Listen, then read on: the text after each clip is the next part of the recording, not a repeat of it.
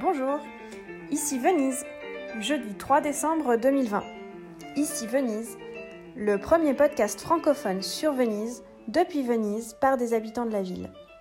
Ici Venise, vous trouverez les regards croisés sur la ville de deux habitants qui ne sont pas nés à Venise et qui ont donc choisi de vivre à Venise. Tour à tour amoureux de la ville, bienveillants, critiques, inquiets, bienheureux, ironiques et auto-ironiques, mais aussi engagés Ici Venise, un podcast cousu main, aussi sous les doigts d'Ilona au piano pour le générique. et Philippe, ancien journaliste, et aussi mon papa. Alors, euh, hier, Philippe, euh, on a parlé euh, du Mosée, qui est un des, des rares sujets clivants à Venise, et aujourd'hui, on a décidé de parler des Grandi Navi à Venise. Les Grandi Navi, est-ce que tu peux nous expliquer d'abord simplement ce que c'est? Alors c'est un autre sujet qui fâche en effet.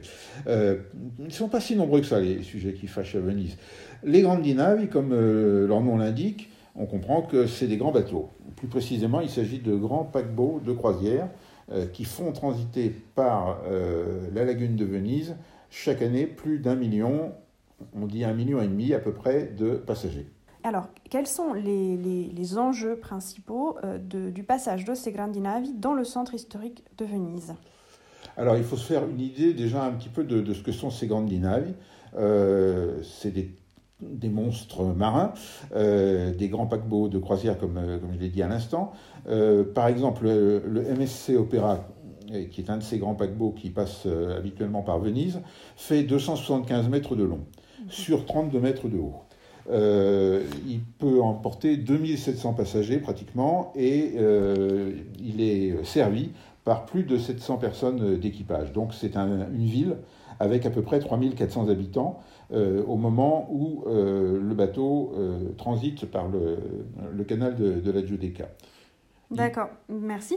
Et justement, peut-être, euh, tu peux nous, nous comparer aussi les, les proportions de, de- de ces paquebots par rapport à, aux, aux monuments de la ville, si tu as des données? Alors en effet, euh, j'ai dit 32 mètres de haut pour le MSC Opéra.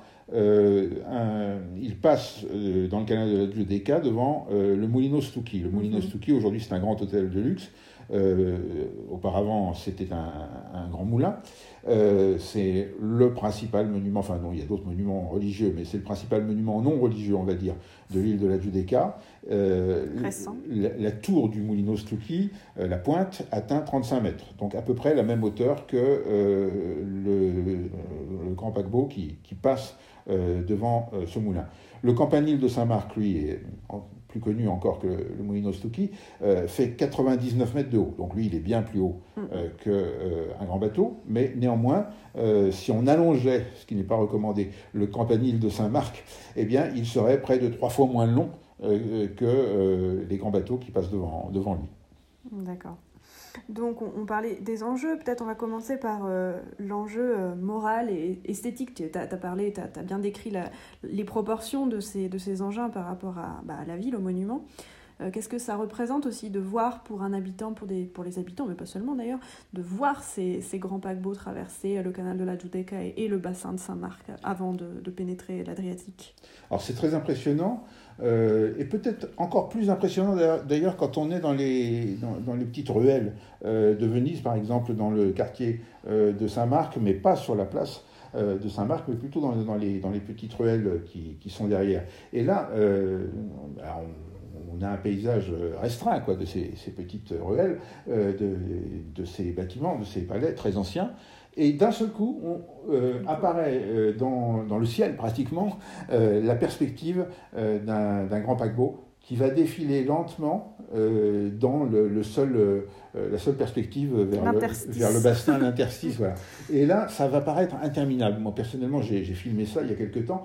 Euh, ça paraît interminable. Et là, on, on- on prend toute la proportion euh, de ce qui est en train d'effleurer euh, le patrimoine historique, le patrimoine euh, mondial de l'humanité, puisque Venise fait partie des euh, sites reconnus comme tels par l'UNESCO. Et l'UNESCO euh, fait pression depuis des années sur euh, les autorités italiennes et les autorités régionales et celles de Venise pour qu'une solution alternative euh, soit trouvée et que les, grands bateaux ne passent plus euh, par euh, le canal de la Giudecca et, le bassin de Saint-Marc. Donc c'est ça qu'on peut qualifier de préjudice esthétique et moral. Parce que jusqu'à tant, on va dire, tant qu'il n'y aura pas euh, d'accident euh, véritable euh, venant impacter les monuments, et on espère que ça ne se produira jamais avec les, les grands bateaux, le préjudice, il est surtout visuel et moral. Alors évidemment, euh, ça c'est donc le, premier préjudice, on va dire, qui saute aux yeux, si j'ose dire, mais euh, il y a des enjeux environnementaux.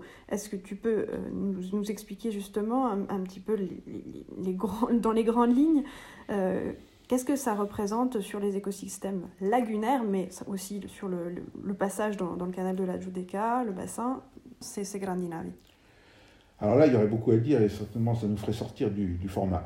Euh, pour, euh, mettre simplement des grands titres.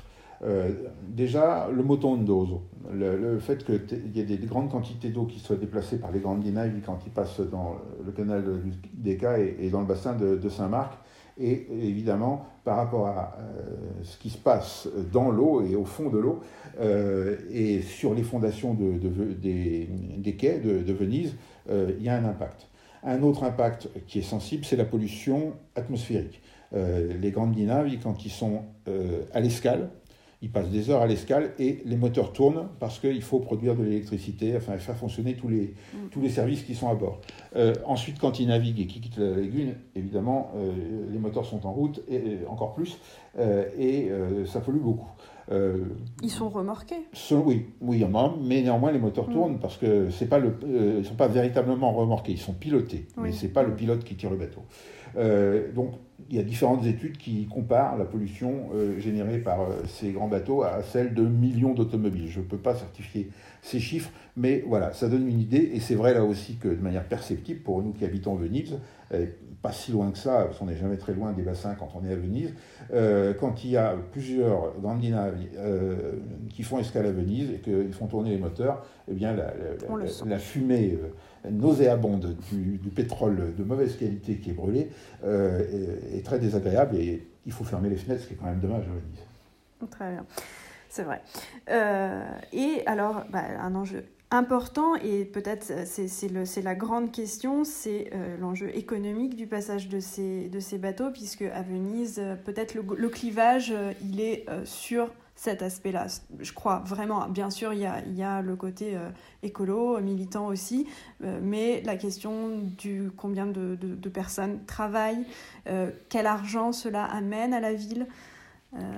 Oui, j'ai envie de rajouter un, petit titre sur le sujet précédent et après je répondrai à ça. Euh, il y a aussi la question de la lagune euh, par rapport aux enjeux environnementaux. C'est-à-dire que euh, l'aménagement de la lagune pour qu'elle puisse continuer de recevoir des bateaux de ce type en grand nombre et d'ailleurs aussi les, les, pétroliers et autres grands bateaux qui passent, parce qu'il n'y a pas que les, les grandes dinavis touristiques qui passent par la lagune, euh, évidemment, ça a un impact sur la lagune. Or, la lagune, c'est un écosystème fragile.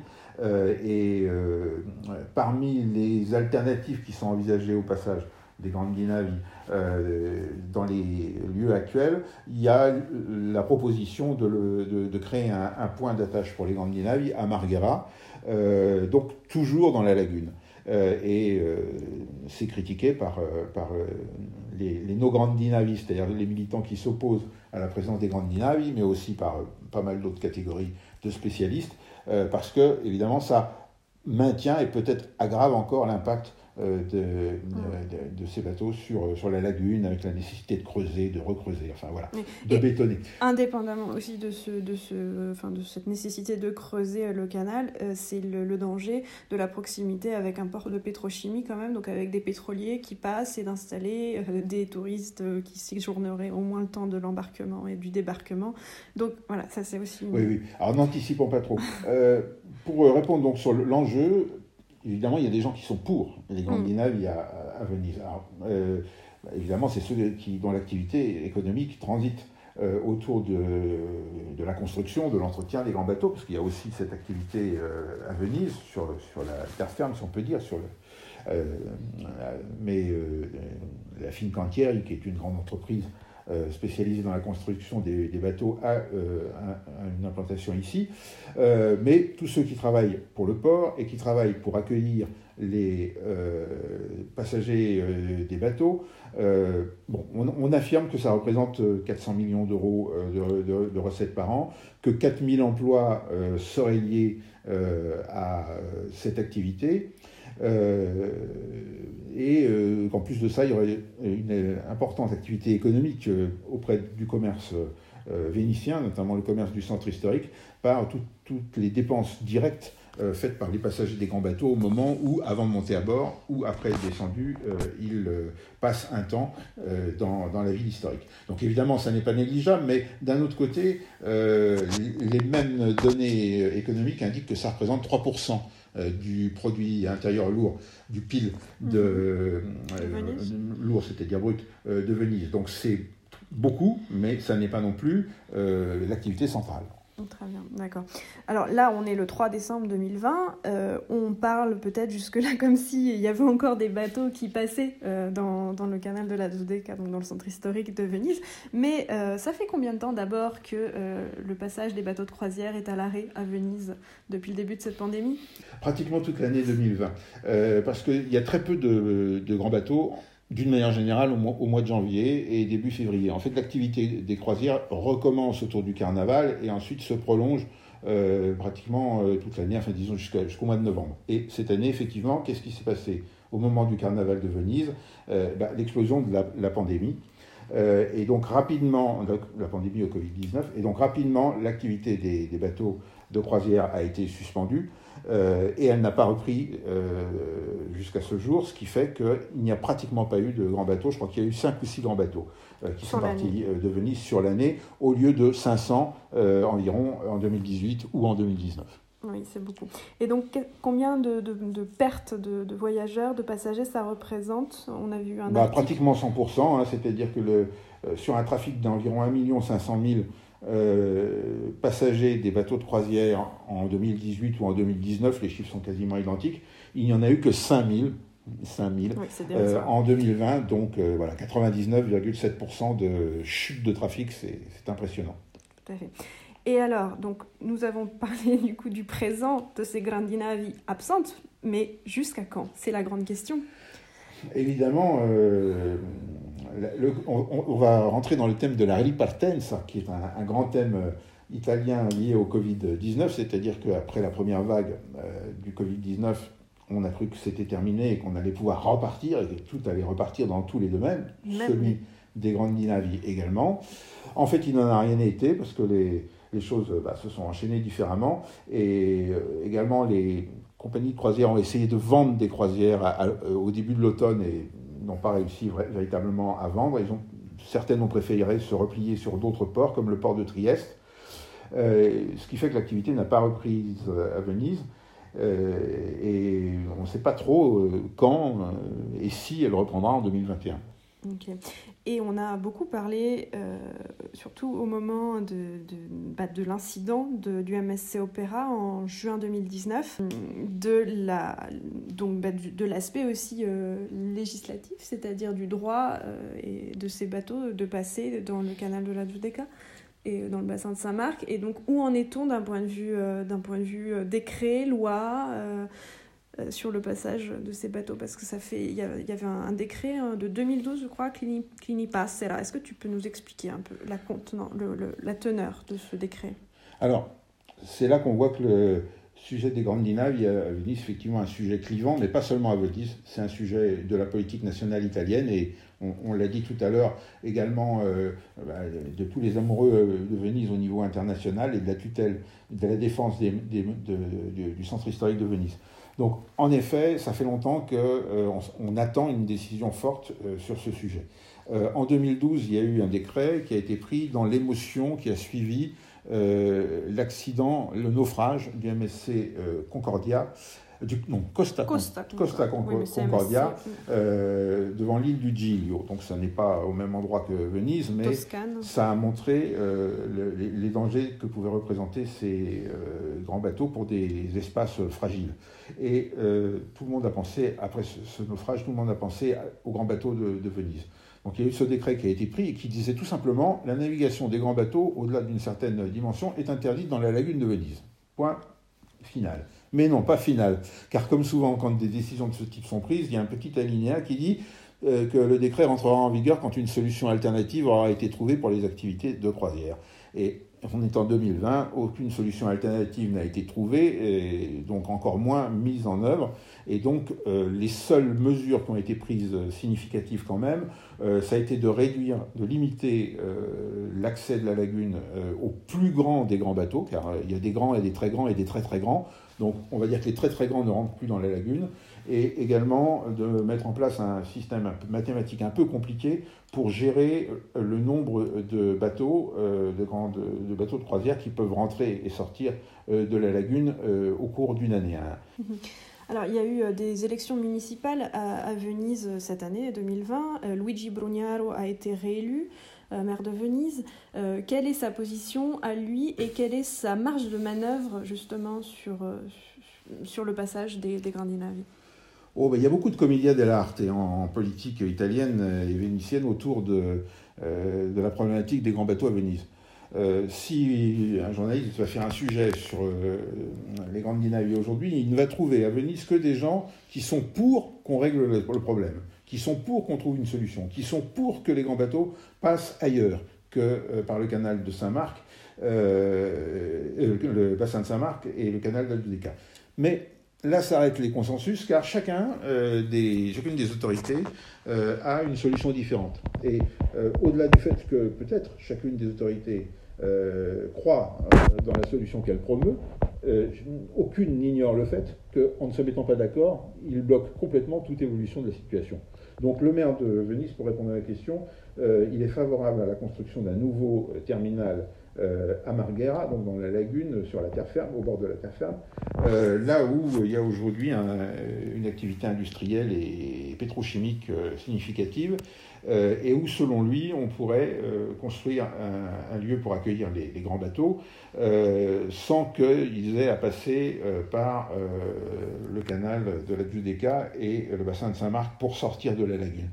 Il faut savoir qu'une telle solution euh, il y a beaucoup d'obstacles, y compris euh, techniques, et puis que ça mettra certainement du temps avant d'être mis en place. Mais encore une fois, rien n'est décidé, et donc rien ne se fera. Si en 2021, la disparition ou le retrait du Covid permettait la relance euh, du tourisme des grands bateaux à Venise, ça se fera certainement au même endroit que jusqu'à présent. Bon, donc si je comprends bien, vu qu'il n'y a pas de solution des, des institutions, est-ce que des solutions, une solution peut venir d'ailleurs? Y a-t-il une pression populaire, une pression de la base à Venise? Alors, je ne sais pas si la pression populaire ou pression de la base peut résoudre le problème, parce que malheureusement, euh, prendre une décision politique, euh, ça passe par tout un processus qu'un comité euh, ne, peut pas faire, ne sait pas faire. Mais il faut dire qu'il y a depuis un, certain nombre d'années, je crois plus de dix ans, euh, un comité qui s'appelle le Comitato No Grandinavi, et tout est dans son nom, c'est un, comité qui s'oppose à l'activité des, des, grands bateaux dans la lagune de Venise. Ils ne veulent pas d'ailleurs des solutions de rechange qui sont proposées, comme celle dont on parlait à l'instant, euh, de, construire un terminal pour les grands bateaux à l'intérieur de la lagune à, Marghera. Donc leur, position, elle est claire, c'est les grands bateaux en dehors de la lagune. Il faut dire que ce comité n'est pas groupusculaire, il, il fédère beaucoup de, monde. Euh, pour donner un exemple, après l'accident de 2019, euh, il y a eu la plus grande manifestation à Venise de ces dix dernières années, avec 8000 personnes selon la police et 10 000 selon les manifestants. Au, passage, on remarquera le faible écart d'interprétation entre euh, les organisateurs et la police. C'est quelque chose qu'on pourrait méditer en France. C'est assez rare et ça mérite d'être souligné. Et oui, et alors après un an d'interruption euh, pour cause de pandémie de Covid de, de, ces Grandinavi, est-ce que cette, cette absence de Grandinavi justement pourrait pas créer des, des déclics chez certains? Alors bon, ça c'est une grande question et à laquelle on n'a pas la réponse parce que c'est dans le futur. Et comme on dit, les prévisions sont difficiles, surtout quand il s'agit de l'avenir. Euh, ce qu'on peut noter, c'est que euh, voilà, les, grands bateaux euh, ont quitté le paysage de, la lagune vénitienne et, du canal de, la Giudecca et du bassin de Saint-Marc. Et je pense que pour beaucoup, c'est pas dommage. C'est-à-dire que ça ne manque pas dans le paysage. Après, encore une fois, il y a toutes les, activités économiques qui sont liées aux grands bateaux et les emplois, euh, même si ça aussi c'est un sujet de discussion euh, sur la qualité des emplois, etc. Mais euh, ces emplois existent néanmoins et il est évident que pour les gens qui sont liés à ces activités économiques, ils n'ont pas le point de vue que je, que, je viens de formuler. Donc, imaginons un instant et, rêvons un peu que le Covid nous laisse tranquille, qu'il soit derrière nous. le moment où partirait l'activité euh, des grands bateaux à Venise sera sûrement un, moment difficile et un moment de, tension et, de désaccord. Euh, et on retrouvera le, clivage dont on parlait au, début de, ce, podcast. Sauf si, par miracle, entre guillemets, euh, d'ici là, la politique avait trouvé un accord sur un des projets, qui sera toujours temps de critiquer en son temps, mais au moins il y aurait une perspective pour sortir ce dossier de de l'ornière, si on peut parler d'une ornière dans un canal euh, dans lequel il se trouve depuis, depuis trop longtemps. Très bien, bah merci Philippe. Euh, évidemment, ici Venise suivra les évolutions euh, de ce grand sujet vénitien. merci de votre écoute et à très bientôt au prochain épisode. Merci, au revoir. Au revoir.